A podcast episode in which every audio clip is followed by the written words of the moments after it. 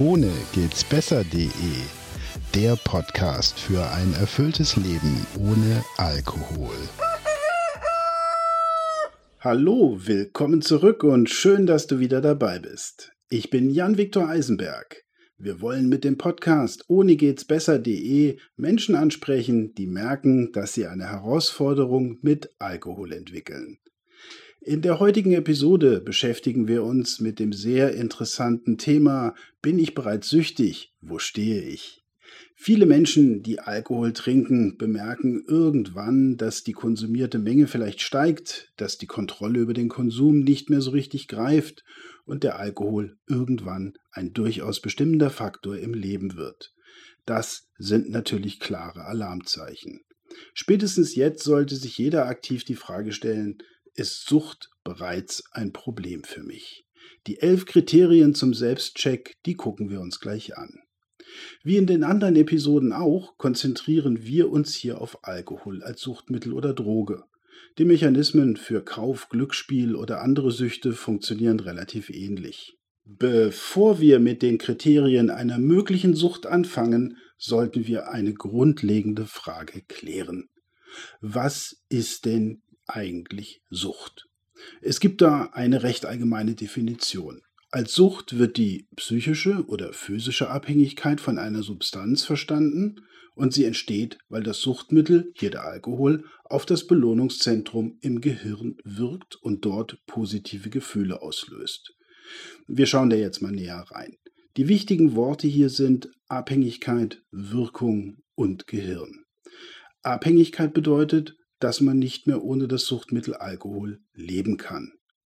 Die Wirkung, wer Alkohol trinkt, der kennt das. Der erwartet nämlich eine Wirkung, sei das Wärme, Entspannung, gut drauf sein, ein Rauschzustand und anderes. Und diese Wirkung, respektive der Wunsch, die Wirkung durch den Konsum wiederherzustellen, die ist es, die uns süchtig macht. Jetzt zum Gehirn. Sucht ist eine Krankheit, die viele Ursachen haben kann. Es ist aber etwas, was im Gehirn stattfindet. Die Droge wirkt auf das Belohnungszentrum. Wenn einem das Gehirn diktiert zu trinken, dann ist das keine Charakterschwäche, dann ist das eine Krankheit. Wem dieser Gedankengang jetzt zu schnell war, bitte nochmal Episode 2 hören, der Alkohol und das Gehirn. Da wird das wirklich ausführlich erklärt und alle Zusammenhänge werden offengelegt. Die Ursachen für eine Suchterkrankung, ja, die können vielfältig sein. Das kann eine genetische Veranlagung sein, da können psychologische und soziale Faktoren ausschlaggebend sein. Das ist wirklich eine ganz individuelle Geschichte und bedarf einer Diagnose durch einen Profi. Wie wird man denn jetzt eigentlich abhängig? Die Grenzen zwischen gefährlichem Konsum und einer Abhängigkeit, tja, die sind fließend. Oftmals schlittert man mit der Zeit schleichend in die Suchtfalle. Man merkt erst nach und nach, dass etwas nicht stimmt.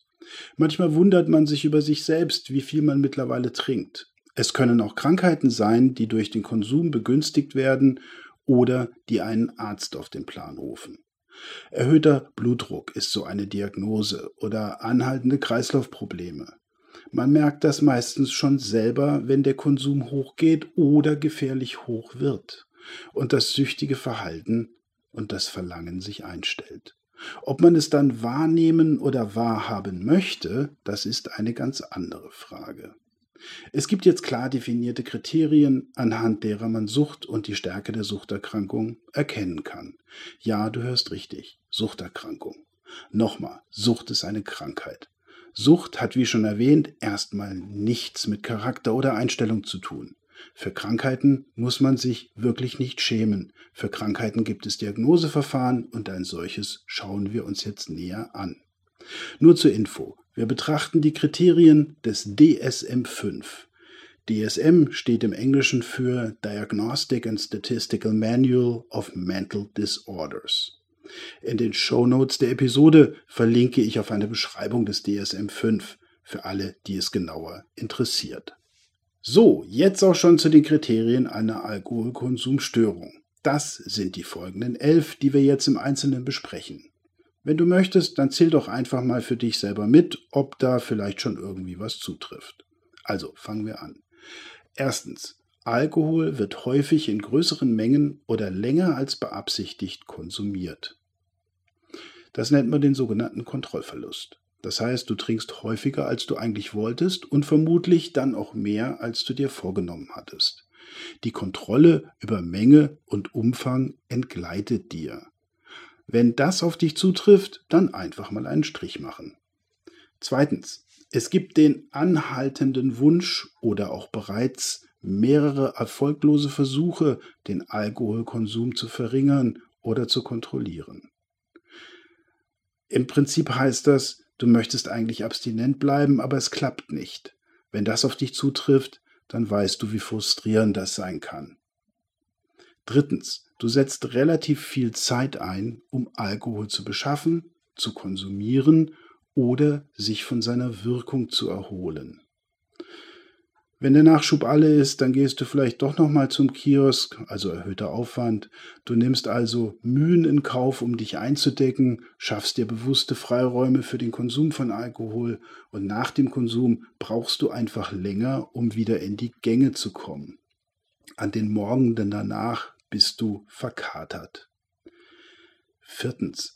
Es stellt sich ein Craving oder ein starkes Verlangen ein, Alkohol zu konsumieren. Das kann manchmal aus heiterem Himmel und sehr überraschend kommen, manchmal entsteht das auch schleichend. Das Verlangen nach Alkohol ist latent oder aber auch deutlich da. Zählst du noch mit? Es kommen noch ein paar Kriterien. Fünftens, du neigst zu einem wiederholten Alkoholkonsum, der zu einem Versagen bei der Erfüllung wichtiger Verpflichtungen bei der Arbeit, in der Schule oder zu Hause führt. Dein Trinkverhalten und die resultierenden Ausfälle führen dazu, dass du berufliche und private Dinge schlechter machst oder nicht mehr so richtig auf die Reihe bekommst. Fehlzeiten auf der Arbeit, mal wieder eine Magenverstimmung, also die ganz berühmte, oder deine Rolle innerhalb der Familie verändert sich. Du bist weniger für deine Familie da und eher mal genervt. Sechstens. Du hast einen fortgesetzten Alkoholkonsum und das, obwohl sich bereits soziale oder zwischenmenschliche Probleme abzeichnen, die durch die Auswirkungen von Alkohol verursacht oder verstärkt werden. Vielleicht sprechen dich andere schon auf deinen Konsum an und du willst davon nichts wissen. Du ignorierst Kritik, du wirst vielleicht sogar problematisch, wenn du trinkst. Dein Argumentationsverhalten ist anstrengend, vielleicht steigt auch schon dein Aggressionsniveau. Siebtens. Wichtige Soziale, berufliche oder Freizeitaktivitäten werden aufgrund des Alkoholkonsums aufgegeben oder eingeschränkt. Du schaffst es nicht mehr so richtig rauszukommen. Das Leben läuft an dir vorbei, weil du lieber konsumierst oder dich körperlich nicht gut fühlst. Gehst du noch so weg, wie du es früher vor dem gestiegenen Konsum getan hast? Oder entwickelt sich der Drink zu deinem neuen besten Freund und Begleiter? Achtens. Wiederholter Alkoholkonsum in Situationen, in denen der Konsum zu einer körperlichen Gefährdung führt. Naja, Top Nummer eins ist natürlich hier der Straßenverkehr, also betrunken Autofahren, aber nicht nur. Du bedienst vielleicht eine Maschine, du hast einen Beruf, bei dem man nicht trinken sollte, du weißt, dass du Situationen zu meistern hast, die du besser nüchtern meistern solltest, weil sie einfach gefährlich sind. Und trotzdem trinkst du. Neuntens.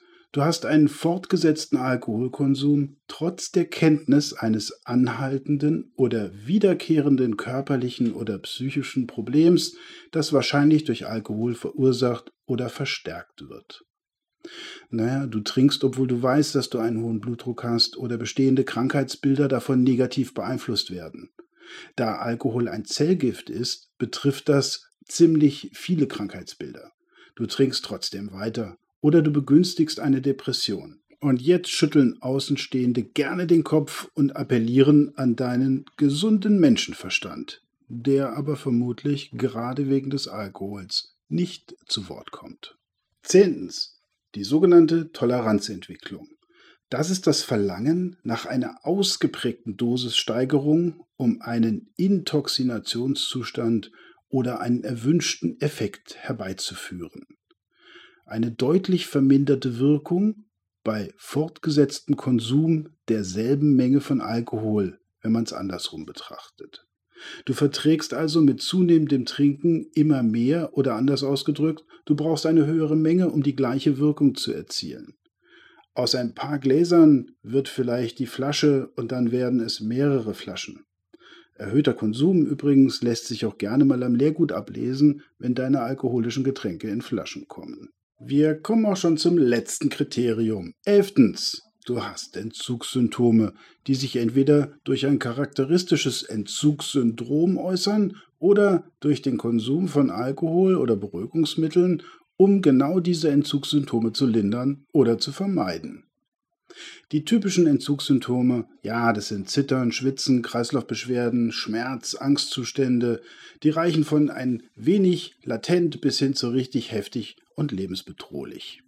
Schauen wir uns das Ergebnis an. Vielleicht hast du ja mitgezählt. Auf dich trifft keines dieser Kriterien zu. Herzlichen Glückwunsch. Vermutlich bist du kein großer Konsument. Weiter so. Alles bestens soweit. Der Schweregrad einer Alkoholkonsumstörung wird jetzt weiter spezifiziert in drei Stufen. Wenn zwei bis drei Kriterien erfüllt sind, dann ist deine Alkoholkonsumstörung leichter Natur. Nimm es trotzdem nicht wirklich auf die leichte Schulter und kümmere dich darum. Je eher, desto besser. Du kannst nämlich mit einfachen Mitteln vermeiden, dass es schlimmer wird. Wenn du weiter so machst wie bisher, wird es nicht besser werden. Such dir doch mal Rat bei einer Suchtberatung. Die sind für dich da und freuen sich gerade über die Kandidaten, die noch am Anfang der Ausprägung einer massiveren Alkoholkonsumstörung stehen. Die zweite Kategorie. Wenn vier bis fünf Kriterien zutreffen, dann bist du im mittleren Bereich. Handle zügig und suche dir Rat und Hilfe. Es wird mit einer hohen Wahrscheinlichkeit schlimmer werden, wenn du nicht bald handelst. Die Suchtberatung steht dir offen und hier bist du auch gut aufgehoben. Spiele dein Problem auch nicht runter. Es wird dir nicht gefallen, aber es bleibt ein ernstes Problem. Es ist dein Leben und deine Lebensqualität, um die es hier geht. Kümmer dich drum. Ja, kommen wir zum dritten Bereich. Wenn sechs oder mehr Symptome für dich zutreffen, dann wird von einer schweren Alkoholkonsumstörung gesprochen.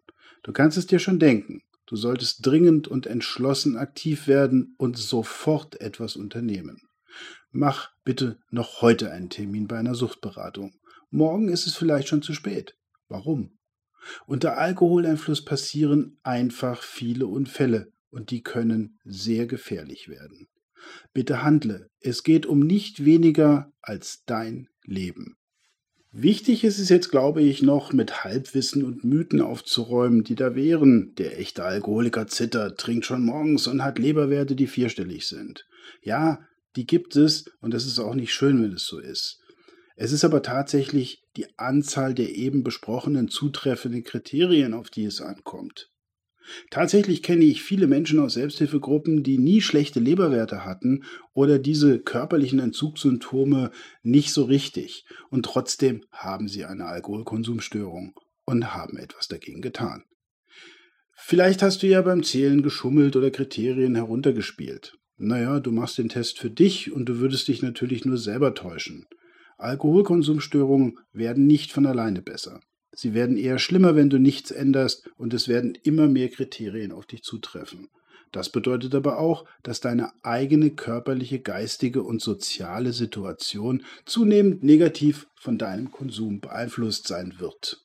Ja, warum also lange warten und die Dinge schlimmer machen, als sie sein müssten? Handle jetzt und löse das Problem. Ansonsten beraubst du dich ja nur unnötig deiner eigenen Chancen.